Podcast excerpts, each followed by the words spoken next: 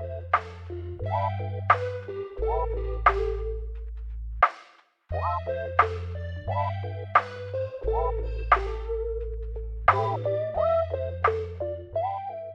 我们是一档关注整个消费生态链的对谈类播客。在本档播客中，我们不仅关注呈现在用户面前光鲜亮丽的品牌本身，我们更关注背后支撑品牌、为之品牌的生态链玩家，比如平台方、投资方、供应链、渠道商、代运营公司、品牌咨询公司等等。每一期呢，我们都会邀请一位消费生态链上的玩家来一起聊聊消费圈内事，也希望通过这档播客能结识更多消费圈内人。Well, I wanna let you know my mind is made up and I wanna go. And I've been thinking about what to do. Been thinking about me, about being you. Hello，大家好，我是旺仔课堂，我是立涛，欢迎收听消费圈内人。在过去几年里，抖音的迅猛发展对线下连锁业态产生了非常大的影响。一些抓住了抖音红利的本地生活商家呢，已经成功通过了抖音实现了不错的业绩增长。我们今天邀请的嘉宾铃木，就是这样一个抖音本地生活领域非常优秀的操盘手。他成功操盘了幸福西饼在抖音上的快速起盘，从零开始成为抖音烘焙排行榜的第一名，抖音品牌排行榜的第七名。这算是在抖音生态里面非常亮眼的一个本地生活的运营案例了。那先请铃木老师给我们打个招呼吧。嗨，大家好，我是铃木。嗯，今天非常荣幸能邀请到铃木老师。抖音呢，作为一个覆盖了八亿 DAU 用户的超级 APP，可以说是这个时代最大的流量和渠道红利了。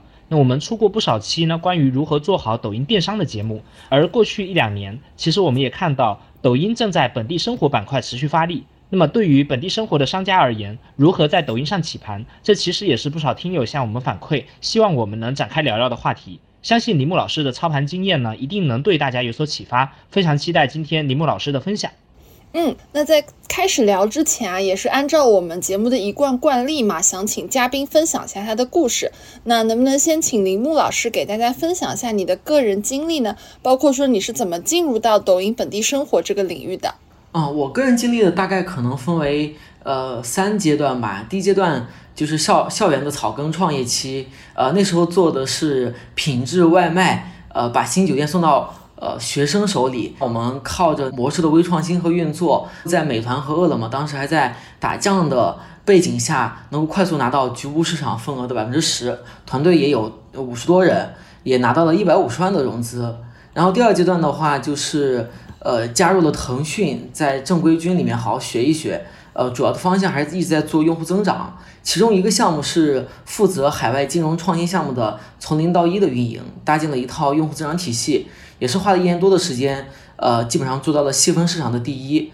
也拿到了腾讯集团层面上最高级别的业务突破奖。第三段呢，就是在腾讯也感觉到发展进入到一定瓶颈期，所以想进入传统企业尝试一下新的可能。后面来到了幸福西饼，然后主要负责线上的一些运营。其实，在这一年多的时间内，呃，我们把嗯基本上能想到的渠道都试了一遍，然后只有抖音这个渠道出现了比较可观的一些增长。呃，其中呢，电商项目从零开始，呃，在新品类啊、新产品、新团队且还要保 RY 的多重限制下，仅用两个月基本上就破了百万销量。本地生活项目的话，也是从零开始，呃，做到了月销三千万。这么一个量级，呃，当然这里面还是踩中了一些风口，也但也确实找到了一些支点和杠杆。嗯，这个业绩应该算是非常亮眼的了。那我们也非常期待你后面给我们分享，就是具体是怎么做到的。那我们回到正题啊，想先请李牧给我们大家介绍一下抖音的本地生活这个生态，它目前处于怎么样的一个状态？包括就是它跟像美团啊等等这些平台，它会有什么区别呢？我觉得抖音本地生活这个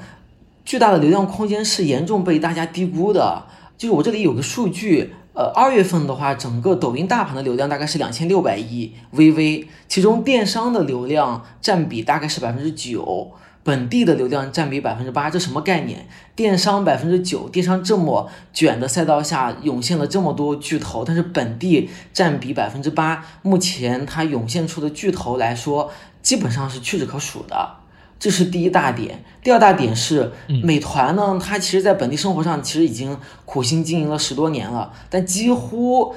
呃，被抖音一年时间就把百分之四十的市场份额拿走了。现在的抖音本地生活是仅次于美团的第二大生活服务平台，所以现在可以这么确定的说，呃，抖音本地生活基本上就是全渠道唯一一个高确定性的却被严重低估了的一个流量洼地。这边呃，我请教一下，你说抖音大盘流量两千六百亿，这个是 GMV 的意思吗？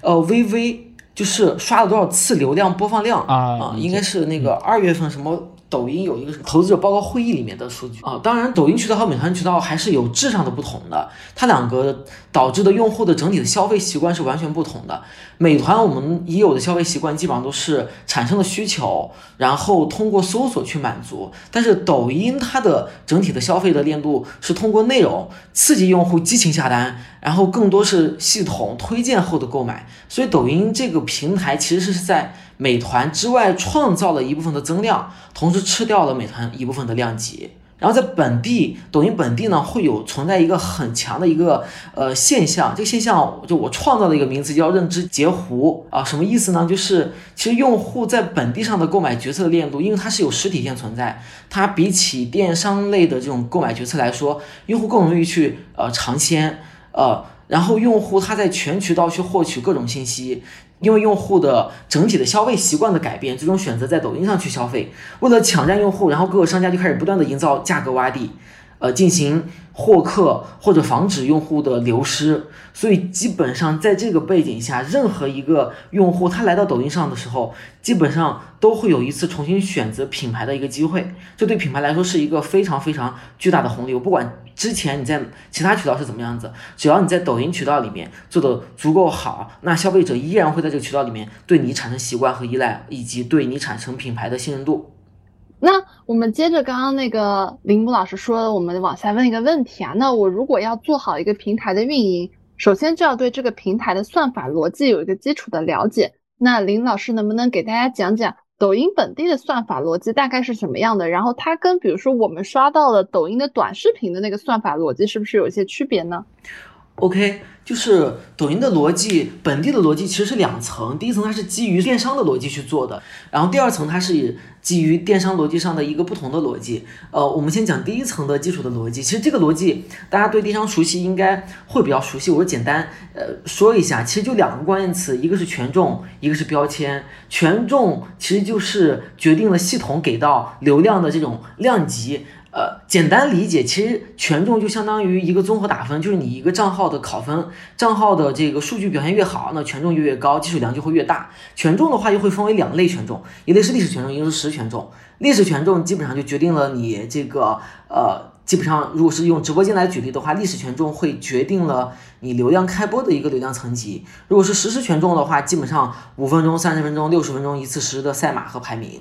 啊，这个是权重。那标签的话，基本上是呃决定了整个系统给到这个流量的呃精准度。呃，直播间有标签，人也有标签，然后双方的标签会相互匹配，系统就会进行越精准的这个推荐。这个就属于电商逻辑里面非常基础的第一层逻辑。但是本地的它的逻辑呢，呃，和这个电商逻辑还是有一点不太一样的。它的两个核心的逻辑，我也总结两个关键词。第一个关键词叫做呃 POI。所谓 POI，简单理解就是你这个店铺所在的地理位置，然后本地的整个的流量，它的分发逻辑是基于你店铺所在的地理位置的三到五公里去推。如果你 POI 越热的话，那这个呃数据越好，POI 越热，周边流量的扩散就越多。因为系统它认为，如果你 POI 地理位置越热，基本上就会形成一个打卡效应，所以就应该被更多的人看到。大概。讲具象一点，就比如说你在上海有一家店铺，刚开始的流量分发是先分发上海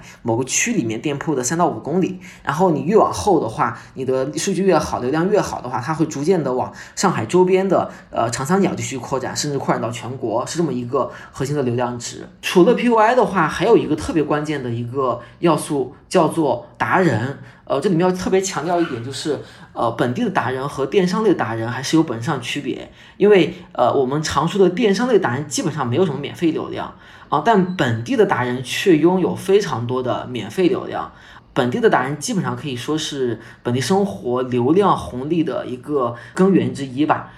抖音的达人，他因为他具有非常基础的一些流量，并且他有很多的那些完善的竞争体系，还能参与到带货中来，所以基本上达人有免费的流量，POI 又有免费的流量，POI 越热，达人越愿意带。达人越愿意带 POI 越热，就是一个双向的一个相互的正向作用。达人和 POI 共同会作用于品牌，当品牌越热的时候，品牌拿到的流量资源越也也就越大。所以基本上，呃来说的话，抖音本地生活它是 PUI 达人和品牌这三者的一个螺旋上升的一个机制。哎，我这边问一个比较小白的问题啊，就是因为你这边有提到说，像本地达人跟短视频达人，它其实会有不同的扶持嘛。对吧？那他这个本地达人是指，比如说他发的所有的类型都是要发这种本地探店的才算本地达人，还是他系统就是给你后台给你打标签是本地达人，你就是本地达人？就你这个达人，你挂的 PUI，你的内容就本地达人。哦，就是如果他要带 PUI，他就是本地达人。对，OK，就是它其他内容可以跟本地生活一点关系都没，但是只要这一条带上了 POI，它就是拥有这个本地。达人的这样的一个标签，呃，你从单条视频可以这么认为，但是其实达人视频本身它也是有权重的嘛，就你一会儿做电商，一会儿做本地，它肯定还是不太一样的。它其实就是发内容的时候有一个地理位置，你把地理位置带上就好了。不过有的这个本地生活的话，地理位置它可以展开，地理位置展开里面全是带货的商品，就你们正常发内容带地理位置可能不能展开，本地生活带地理位置才能展开，在用户端是没有任何区别的。嗯嗯。明白明白，所以我们这边聊到就是两个大的这种基础的这个流量机制啊，那呃，咱们接着聊一聊就是推广手段，在抖音的本地生活上面都会有哪一些推广手段呢？呃，这些不同的推广手段或者说不同的渠道，呃，它的这个特性，你能不能也给大家去做一些对比？其实抖音本地整体的那个推广逻辑非常简单，它相比电商来说非常非常简单。呃，基本上还是一个大的逻辑，短视频种草，直播去收割这么一个逻辑。在种草方面的话，短视频达人，但是因为 因为本地生活的达人他有免费的流量，且本地生活达人他一般都是 KOC 类型的。我们正常购买一个本地生活类的达人，可能就顶多就三百块钱。就是如果你等级更低的话，它的那个成本可能会更低。所以，相对电商来说，本地生活短视频达人，它的成本会非常低。但是问题就是在于它的流量其实不稳定，爆和不爆是完全靠概率的。这个条件都做的话，最重要的点是，第一个它是它的内容的质量是需要极度被把控的，因为 KOC 是完全没有内容生产能力的。另外一个是，呃，因为它流量是不确定、不稳定的，所以需要堆一定的量来去把基础的量级给撑开。这个对整个的 BD 的要求和节奏的把控是非常高，嗯，第二层的话就是收割的这么逻辑，就是这里面又分为直播带货和本地呃达人带货，这两个其实跟电商类的很相似，基本上都起盘都很难，但是一旦起盘之后，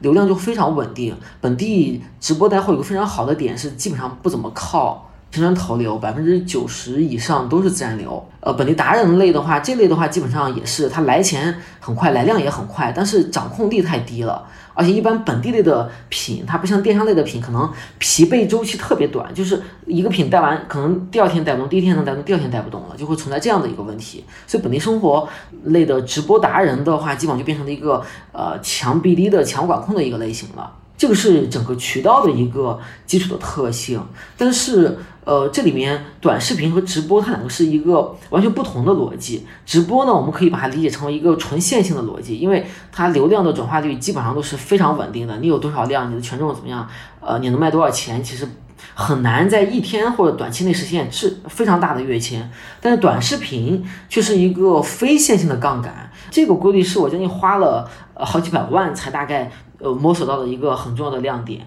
呃，就是短视频它的核心还是在于达人生态。我这里再多讲一下，就是达人生态。呃，抖音对本地生活达人给他分了大概七个等级啊，每个等级就是说他自己带货的区间在多少。比如说 L 七最高等级，它可能它的带货区间是每个月在一百万以上；L 六的话是每个月三十万到一百万，就它不断的往下。递减有了这么一个机制的话，就是我们作为一个普通人，也可以随时参与到电商的这种带货中来。呃，同时，呃，因为你又有免费流量，然后你的内容如果稍微有一点点好，碰到了抖音的爆款的内容的话，你的流量层级会快速往上升，而且你这个达人的等级也能快速的从呃一二等级跃迁到三四五六等级。一般情况下，三到五等级它的价格可能就是呃五十到三百之间不等，但是你一旦到六级到七级，它的价格可能会上到两千到三千左右啊，这就给很多达人呃带来了一个很好的点，他们就是站在达人的视角来说，要么就是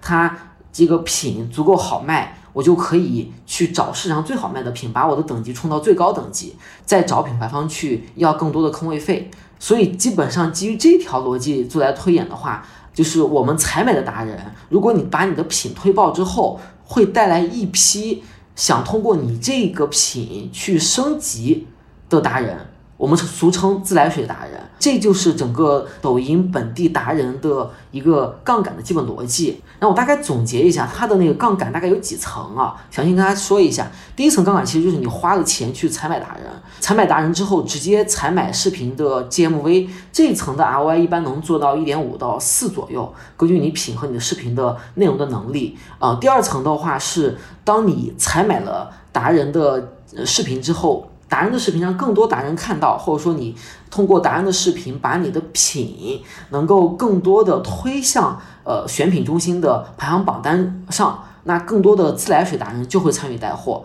那就形成了第二层杠杆，就是采买视频到自来水视频之间的杠杆，它的 ROI 一般会到四到六之间，但是整个。呃，本地生活它还有一个很大的特点，一般情况下，你短视频 GMV 呃做多少，你搜索增量 GMV 就就会有多少，所以短视频整体的量级加起来，再到用户自然搜索的一个增量里面，这里面 ROI 又能提到一到二左右，所以这里面加起来整体的投放啊，如果操作得当的话，一般情况下它至少会有呃 ROI 会达到八到十以上啊，有时候可能会更夸张。哎，所以我听下来的感觉就是，其实我们是通过造案例，然后让更多的自来水达人进来，然后去一块儿把这个盘子做大，大概是这样一个底层的逻辑，是吗？是是是。那我们其实，在开头也介绍了铃木老师呢，他是操盘了幸福西饼，然后把它做得非常好，做到站内烘焙榜的第一嘛。那接下来也请铃木老师给我们分享一下你操盘幸福西饼的整个过程，然后当时呢都有遇到哪些问题，然后包括遇到困难，咱们是如何破局的呢？其实就我们刚开头讲的，其实本地生活的空间是非常非常大，但是头部玩家却屈指可数。就这个东西也折射了一个很大的问题，因为本地生活做的门槛和难度实在太大了。就这里面核心的卡点有两个，第一个卡点呢，就是本地生活其实更多是传统类的呃老板，传统类老板其实对线上的流量天然不怎么敏感的。另外的话，就是他可能大部分时间还在纠结一个非常非常基础的认知问题，比如说要不要我到底要不要做抖音啊？做抖音到底有没有用？然后抖音能不能投入二十块钱立马就能给我赚一百块钱啊？或者说抖音做的量会不会把我其他渠道的量级给我分散到了，然后会形成左手倒右手，导致我整个渠道的利润受损？这个是一个非常大的卡点。呃，另外一个核心的原因是因为本地生活要处理的利利益链实在太复杂了。本地生活的核心利益矛盾，其实是我总结下来可能是有两个啊。第一类其实就是不同渠道之间的冲突，嗯，这种一般就是说本地生活它可能不只是抖音这么一条渠道，它可能还会有美团、有私域、有这个饿了么各个渠道。那不同渠道之间的定价策略会经常有各种冲突。另外一个核心的矛盾利益点就是在于营销端和履约端的冲突，因为电商它的整体的链路都是完全标准化的，但是本地所有大的连锁机构基本上都是加盟连模式，一旦是加盟模式，就会导致你的营销和履约完全被呃分割开，然后一般情况下，就我举个例子吧，加盟商它整体的这个加盟之后给总部的服务费可能每个月只有百分之六。这个百分之六的服务费是完全没办法支撑得起抖音这个渠道的流量费用的，所以基本上这个就导致了你营销渠道和履约渠道这两个利益方的基础的利益分配有问题。所以要想把这个渠道做好，就必须要把我上面说的两大类的利益得先解决好，否则的话就还是很难做的。我觉得这个过程其实是一个多方博弈的过程，也是一个呃长期的过程，它应该是没有一个短期的却能长期解决问题的方案，它一定是长期相互妥协的一个过程。其实幸福西饼在这个过程中呢，它整个的这个破局的过程分为四个阶段吧。其实，在我们短视频，其实在二二年一月就开始做。我们整个幸福西饼的整个的呃业务是从二二年一月份就开始做，但当时直播先开始做，但是整个的量级产出都非常非常少，就可以忽略，约等于为零。第一个阶段就是在去年八月份之前，基本上直播处于的状态就是一直摇摆在生死线。呃，第二阶段呢，就是在九月到十月之间，基本上场关突然有一个质的飞跃，跨越了生死线，然后开始起量，并且开始正向盈利。去年十一月份到这个今年一二月份的话，进入了一个本地的超级的爆发增长期，直播基本上突破了新高。啊，这个增长也很简单，主要是因为嗯，当时这个疫情放开了，电商因为疫情放开瘫痪了，物流瘫痪了，所以抖音把整个的流量全部往本地导，啊，那本地就迎来了一批流量的红利期。我们也是在这个红流量红利期里，里把整个账号的权重拉的呃非常高。然后第四阶段呢，就是从今年二月份一下到现在吧，就是我们基本上接入了抖音整体的外卖的链路，同时也加入了短视频的杠杆，因为有短视频杠杆在，呃，基本上一跃成为行业第一，也也是当时外卖的第一名。嗯，哎，这里其实你提到了这个一块是在直播上面的突破，一块是在短视频上的突破，可以给大家分享一下，就是这两个部分你分别是怎么去做破局的吗？好呀，好呀，呃。就我我先讲直播的吧，因为直播的电商直播和本地的直播它打法非常相似，只不过本地的直播它是纯自然流的，这样对它对整体的节奏要求会呃非常高。但是直播的本质还是一个线性的逻辑，它其实就是一个乘法算术题，你只能靠对靠去。堆这个细节，一个一个去堆，就是你的五 A 四率比别人好那么一丢丢，你的转化漏斗比别人做的好那么一丢丢，那你在流量竞争中就能比别人好那么一点点，那你就会让直播间的权重和流量层级是逐步逐步往上升的。其实直播破局的话，其实没什么妙手的，因为我们在直播破局这个周期下，基本上也徘徊了将近多半年的时间，基本上全靠活要好，活要细。当时这个破局的时候会有什么拐点吗？还是说它就是慢慢的这个数据越来越好，然后突然就突破了？核心的拐点就是抖音放量了啊，OK，就是因为疫情，抖音放量了。抖音放量之后，因为之前的细节优化的比较好，然后后面抖音把流量回收来之后，我们还能维持到一个很高层级的一个水平。但是其他的一些品牌可能之前的那些呃基本的那些五 S 率或者说基本的数据做的不太好，它有可能当抖音把把流量一旦收回的时候，你会发现根本做不了。嗯，它流量又会迅速往回跌，这个是一个核心的卡点。嗯，哎，这个五维四率，呃，你能给大家解释一下吗？是哪五维哪四率？五维四率其实就是按照直播间的进入的一个流量。人进入的流量的那条链路去往下的，一个人看到直播间的外层，他点击进去，进到了直播间的第二层，变成了直播间进入率，这第一层。第二层就进到直播间里面之后，又看到了商品列表，就存在了你商品的曝光率，这第二层。第三层就是我看到了商品的曝光，你的标题有没有吸引到我，能不能让我点击，变成了商品的点击率。第四层点击之后，我要不要购买，就变成了商品的这个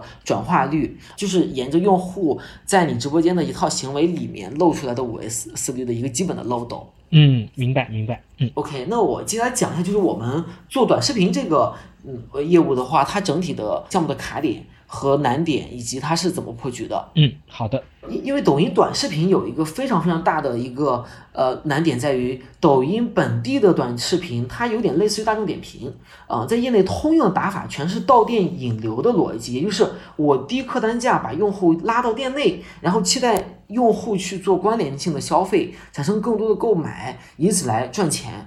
但是幸福西饼的业务它不是到店，它是到家配送到家。所以基本上不存在关联消费的可能，然后因为那些呃特别低价的，我们基本上就是纯亏，而且完全没办法做，就是用户的低价习惯和我们的整个的业务的模式是完全不太匹配的。那第二个点呢，是因为我们做抖音用的是供应商，直播供应商是绑定的一个供应商，这个供应商呢它是偏 BD 的模式。它的优势就在于它有非常强的 BD 达人，但是它的内容太弱了，而且这种短视频的 KOC 对内容基本上很少有有感觉。所以，如果你内部没有一套完整的内容的把控的体系和流流程的话，基本上很难把这套玩转。这是遇到的第二大问题，是整个组织模式上它对内容是没有一个强把控力的。第三层的话，就是它的矛盾利益方就是太过于复杂。呃，简单来说，有这么两方面的核心的矛盾的利益方吧。第一个就是这个达人供给端。就因为合作的服务商其实是被限定死的，就没办法引入更多的达人服务商。但是我又想去找到更多内容更好的达人，然后。如果我找不到，那这个服装赚不到钱，服装就不愿意投入，服装不愿意投入，我就做不大，它就变成了一个恶性循环啊！当然供给端被限制死了。第二个点就在于，其实我们履约的时候还要是考虑的一个城市这端去履约，因为我们所有做呃探店的都是实探的，蛋糕的成本是由城市来承担的，所以城市承担的话会有一个盈利的边界会被限制死，就我们一定要保证城市先把能够提供蛋糕的成本得。赚回来，否则赚不回来，城市不愿意参加，城市不愿意参加，给达人城市也不愿意参加，那这个就变成了一个恶性循环，就大家这个局根本就破不了。所以在这个大的背景下的话，我们开始了一个新的破局的模式，主要做了这么几个点吧。第一个点就是就是把整个的业务模式重新变了一下。呃，核心的点是要变成从以前依赖于机构，变成了让机构依赖于我们，所有的内容全部把控到我们自己的手上。呃，我以前我们跟呃代服务商合作的模式是。呃，我们提供 BF 提供内容的审核，全部交给代运营机构，代运营机构会根据我们要求去找达人产生内容，然后发内容、生产内容，然后我们只负责验收和把控。呃，但后面的话，我们把整个的业务模式变成了我们的代运营机构负责提供达人的名单，我们品牌方提供达人名单的筛选、达人的确认、内容方向的指引、内容方向的校验、内容的。投流、预预控的管控，包括达人方向、达人达人生产内容的把控等等，以及一系列的跟达人相关的所有内容都会把控在我们内部，或在我们内部也形成了一个非常完善的运作呃的 SOP。通过这套组织模式的变革，基本上呃能够让我们从依赖于机构的推广，变成了呃我们自己内部搭建了一套内容的呃小团队，然后整体改变了这个内容不强的一个呃局面。第二个核心的破局点在于，当时是根据渠道重新选了一个品去定品，但这个可能说起来，可能大家有点不相信，就是正常情况下，呃，如果是做电商的话，一个品居抖音渠道去定品，这是一个非常呃就大家都共识的一个常识。但是对于本地生活传统类的企业来说，如果你说你想为你这个渠道定制一个品，这个这个。这一行为本身就是一个非常非常非常难的一个行为，因为传统企业它的生产流程不是这种呃基于渠道去定品的一个生产逻辑，就你想在传统企业里面想把这个推下去还挺难的，所以我们当时是基于就基本上从董事长这条线直接拉了一条大的一条线，然后专门去为了这个渠道推一个新品，然后策略上也特别简单。啊，因为抖音主要还是刺激用户冲动消费、激情消费，所以我们策略上就是一定要从内容上让用户能产生多巴胺。嗯，所以当时你们是确实是这个针对抖音这个渠道定了一些新品，我可以这么理解吗？对我们当时筛选这个品呢，它的整个的品类的筛选的方式，其实基本上我们团队看了大众点评、美团以及抖音电商里面所有的烘烘焙类、甜品类的点，然后我们找了很多个不同的方向，基本上我们做最后就确定了一个类型，它绝对能够激起大家所有人的呃多巴胺的分泌，看到就。就会想吃，尤其在晚上的这个时间点，这个品就是那种有流心、有爆浆类的，就它一切蛋糕，整个流心全流出来，就那种刺激感实在太强烈了。所以我们基于这个点，呃，定制了一类品，叫做呃爆浆类蛋糕。爆浆类蛋糕在整个本地里面是我们幸福西饼首先打出来的，而且是也是做的最好的。所以这个爆浆类的蛋糕，基于这个爆浆类蛋糕，我们做了好多不同口味类的，像芋泥爆浆的、杨枝甘露爆浆的，还有各种其他的爆浆的，做了一系列的爆浆类的定制的品。去做推广。嗯，在品和我们组织结构都基本上捋清楚之后，接下来就是在验证我们策略到底生不生效。其实这个，因为这个短视频的策略其实呃还还挺微妙的，因为我们当时并不知道短视频有这么多的杠杆。我们做了两个策略，分城市去做测试。第一个策略就是我们只做超头部达人，就相当于。重做品牌了啊，然后去声量做到更多更多，然后去撬动更多的免费达人、自来水达人去参与。这是第一个策略，第二个策略的话，就是我们找了很多腰部的达人，然后因为腰部达人他是成交的主力，也就是腰所谓的腰部达人，其实我刚刚讲的零到七级里面的三四五级达人，嗯，腰部达人，然后我们基本上重点全在做腰部达人，然后直接让腰部达人去做成交，然后收割，这两个策略同时去试去跑，按照上面的那种内容策略去验，呃，就是我们基本上。呃，就会突然发现这个一用头部去带动整个的自来水达人，它的效率是极其高的。这里可以给大家分享一个呃大概的数据吧，就是我们其实大概那一波的整体的推广也就花了几万块钱吧，呃，找了三百多个内容的达人，但是基本上带来了三万多的内容投稿，整个播放量将近有四个亿的曝光。GMV 是大几百万 GMV，这是一个属于杠杆式的撬动，而且在这次撬动之后，直播间的转化率也比之前有了一个量的提升。还有一个最重最重要的变化就是，以前我们整体的这个流量全部可能是百分之八九十都是来自于这种呃直播，但从这次短视频推广之后，整个本地呃的流量的分布就非常的健康了，有直播、搜索、短视频、达播，然后它的比例非常健康。这样的话就形成了一个在抖音这个渠道里面也基本上形成了一个长效运转的一个机制。所以我听下来呢，就是你刚才做了一个 A/B 测试，最后你们验证的结果是重点做腰部达人，然后呃这个效果更好，是吗？做头部达人，吸引免费达人参与，效果更好。啊，OK。它的整个那个采买的链路，就是它的 ROI，我就是我是在上上一阶段给讲了。嗯嗯嗯嗯。嗯，理解理解啊，所以就是你这边说的这个呃三万多的投稿，其实都是头部达人他自己他已经做了一个宣传以后，然后这个是这些腰部达人他自发过来的投稿，自己来的。OK，哦，理解理解理解。哎，这个特别有意思，相当于是一个号召的效应，然后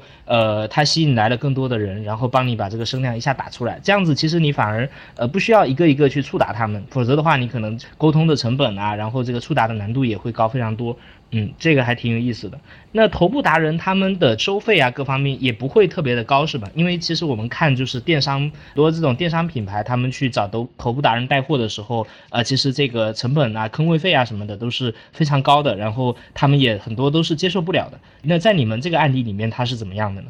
抖音本地生活的整个达人都非常非常的便宜，就哪怕最头部的达人，这种 KOC 一般情况下它的价格也就几千块钱。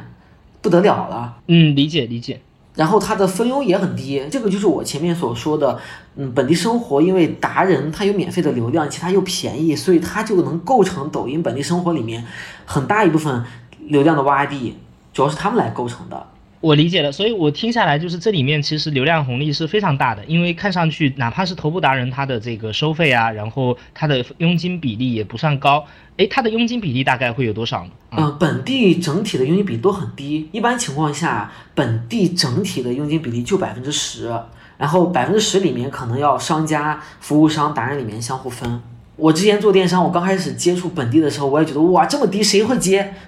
然后最后，OK。因为本地它整体的这个财务模型的结构，它能给线上去分佣的比例就很低，它大部分的分佣都是在线下的那些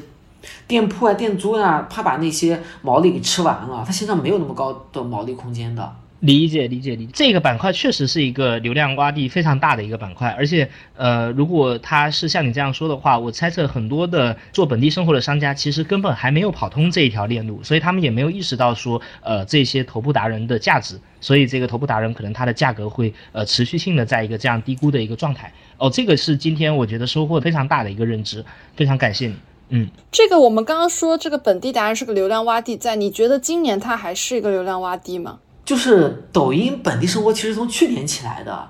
整个短视频的流量洼地，其实最核心点就是在三到四月份左右，因为从四月到五月左右的时候，整个抖音它已经开始对内容进行管控了。以前的内容是绝对没有任何审核、任何管控的，不管你你随便怎么发，只要你卖出去，抖音官方是没有任何审核的。那现在基本上整个的这个审核团队介入进来之后，你会发现你采买的很多视频有时候不合规，会被它直接下掉，降低你的整个的杠杆。我这边的判断，基本上他觉得他的那个整个的红利期至少还会再持续一年的啊，因为整个本地它的整个的商业大部分可能还是线下太过于重，往线上搬太慢了，这过程太慢了，它还不够卷，它跟电商比比起来太不卷了，空间太大了。理解理解理解，这个也很合理，因为。比如说我在电商上带货，其实我门槛很低，我只要有货我就能带。但是我要在抖音上做这些投放的话，首先我可能得是一个有一定规模的线下的企业，然后我能够做这样的投放。那这个其实天然已经筛掉了一些人。是的，是的，而且你这家公司你还必须能够让你的服务商或者你的加盟商一起参与到这个游戏里面。很多公司到后面其实是对加盟商失去了这种。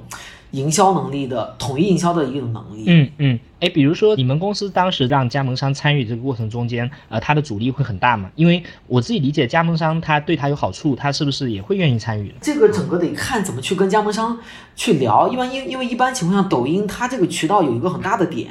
啊，它会比其他渠道的客单价都低，所以加盟商他不愿意做的核心原因是在于，他会觉得我美团我的客单价高。但是我抖音的客单价却低，会有部分的用户，他本来在美团上下了单，但他把单退了，跑到抖音上去买。这个用户的正常行为，但是从加盟商视角来说，那就是你抖音开播了，导致了我整个美团高客单价的用户的流失，所以抖音我不想参加，这个完全可以理解。这个是微观的层面上，微观层面肯定是这样子，但是咱从整个大的流量的逻辑里面，抖音就是吃了美团将近百分之四十的市场份额，用户就是在往抖音本地的这个。逻辑里面在不断的迁移，就是如果你不在这里面拿到用户，那就会被别人拿走。那用户可能之后买蛋糕就不在这幸福基本买了，可能跑到另外一个竞品的平台里面买了。因为本质上蛋糕这种其实没有什么太多的产品的门槛。嗯，理解。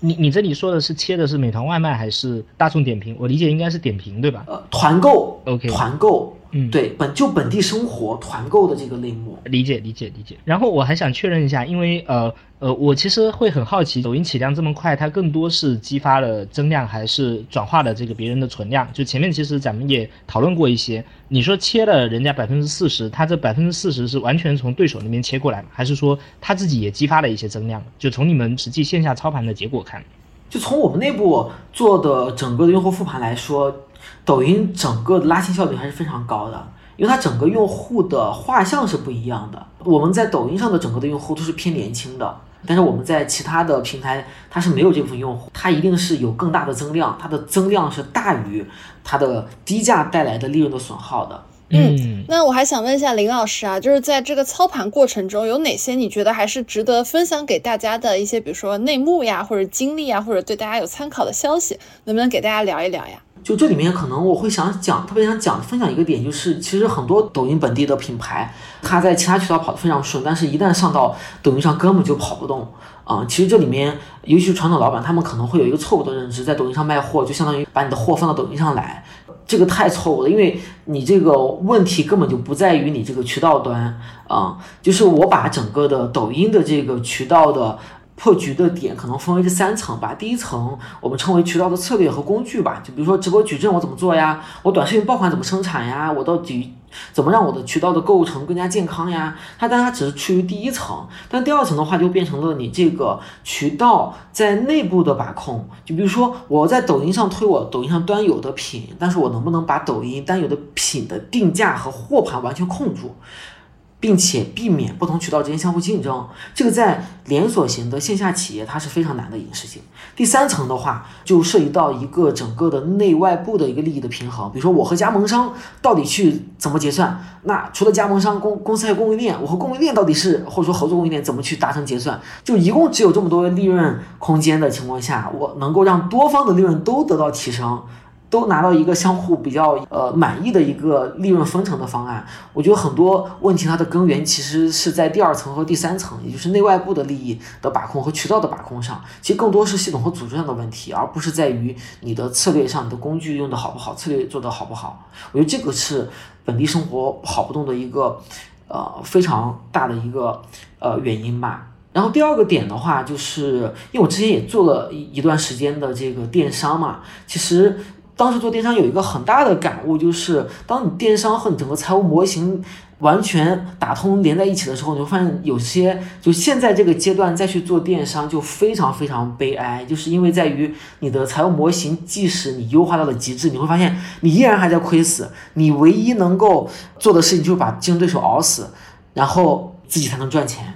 所以基本上在抖音整个的价格战的比拼下，就不太可能会有什么盈利空间的，除非除非就你这个品是独占性的品，你才能拥拥有阶段性的这种红利，能吃到阶段性的利润。但是我这里想讲的一个核心的点在于，本地的生态它其实优于电商生态的，电商的生态整体的搜索流量还是偏低的，它如果没记错的话，应该是在电商的整体的搜索流量应该是。低于百分之三十的，但是在成熟的本地的商家中，它的搜索流量，也就是免费流量，基本上都会占到百分之五十。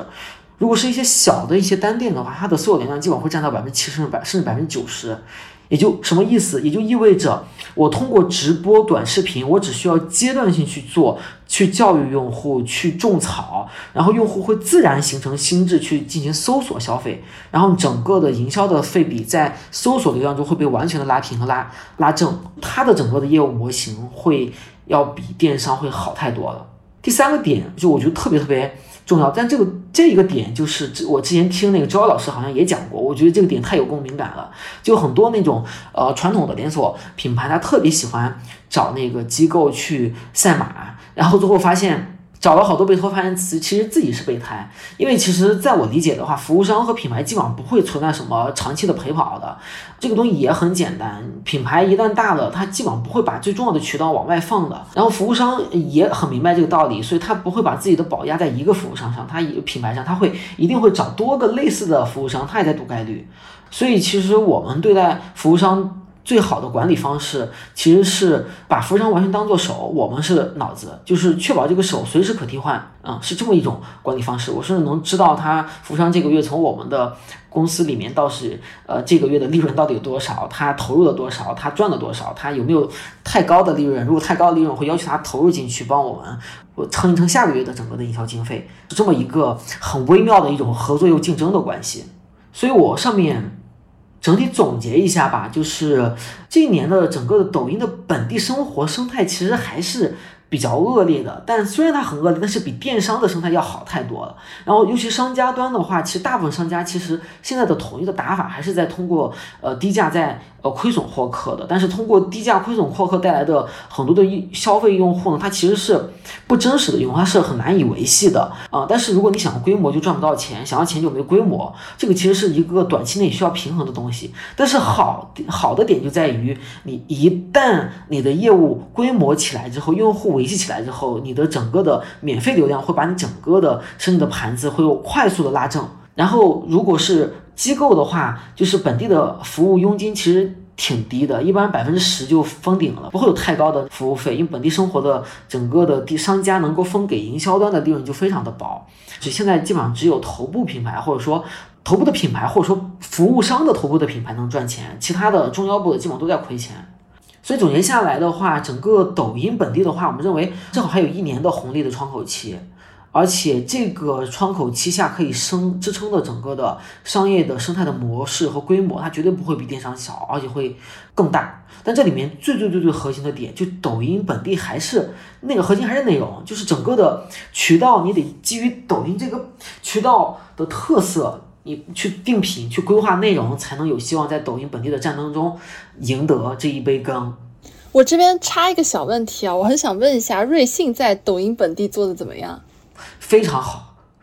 他们是资本打法，他们不不用赚钱，就往里扔钱就行了。他们一个月可能投大几个亿。对，其实瑞幸是一个呃，非常典型的就是在抖音上把抖音的本地生活流量给玩得非常好的一个品牌。是，因此我其实现在也非常看好它去东南亚，因为 TikTok 在东南亚也做得很好。然后瑞幸如果借着这一波，它去东南亚把它的打法啊什么那些在那边复制一下的话，实际上对它在东南亚的扩张、打开知名度，呃，帮助也是非常大的。我现在基本上这个刷抖音，就基本上我刷几条，我就会呃刷到瑞幸，各种各样的人给他带货，就整个热度是非常非常高的。你可以看出来，包括他们在那个抖音里面做的呃直播啊，各种确实就是能看出来，第一他敢烧钱，然后第二就是做的挺好的，嗯，因为瑞瑞幸有钱，所以他找的达人，我们称为我们找达人都是 KOC，所谓 KOC 可能他的粉丝就顶多就是两三万四五万，有的可能就就是一两千的这样的 KOC，瑞幸找的很多达人都是 KOL，嗯，他都是大的小网红。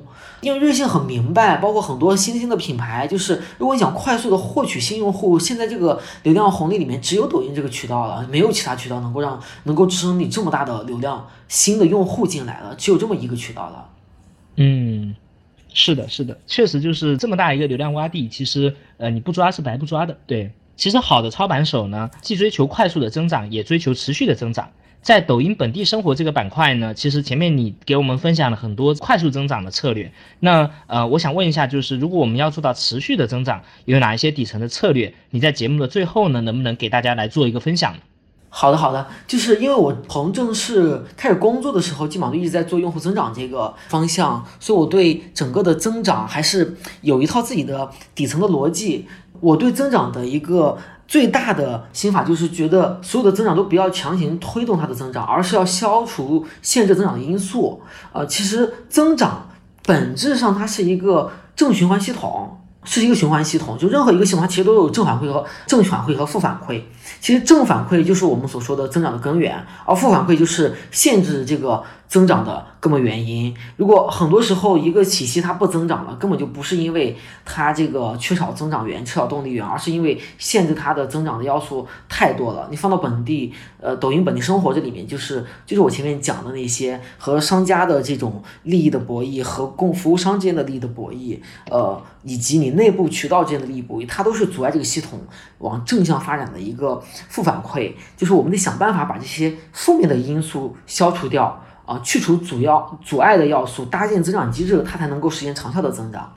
对，今天呃，非常感谢林木你给我们做的一个分享，就你自己在。抖音这个平台上，实际上你是做出了成绩非常好的 showcase。然后今天呢，这背后的逻辑你也给我们条理非常清晰的给拆解开了。我听下来有几个比较大的感受。第一个就是整个平台呢，现在还在一个呃流量洼地的一个阶段，它的这一个流量的价格各方面都还没有被内卷炒到一个非常高的一个位置，这个是一个非常好的一个事情。那也因此呢，就我能够理解，呃，为什么在里面做的好的品牌，它能够呃享受到一个非常快的一个增量的红利。第二个点呢，就是确实这里面是非常细的，因为呃本地生活的商家他在抖音上要做好，他还不像电商商家，你其实只要手上有一盘货，你就可以做。你很多时候呢，你要去跟各方去协调，比如说最直接的，你需要跟你的这个线下的加盟商体系去协调，那这里面就有很多利益的冲突，呃沟通上的艺术技巧需要去呃去协调的，包括就是怎么样去做做内容啊，怎么样去跟达人去做配合啊，好多的这样的细节，就是每一个环节上都要去做优化，只要把这些。细节都做好的话，在现在这样一个流量红利还很大的一个环境里面，相信大家都能够取得不错的成绩。那今天非常感谢林木给我们的分享，我觉得非常的全面，非常的宏观，然后也深入到了很多的细节啊，非常感谢你，也给我们带来了新的流量洼地的一个指引。对，这个也是我觉得今天的分享非常有价值的呃一个收获。那我们再次感谢铃木老师，我们下期再见，跟大家 say goodbye 啦，拜拜，好，拜拜。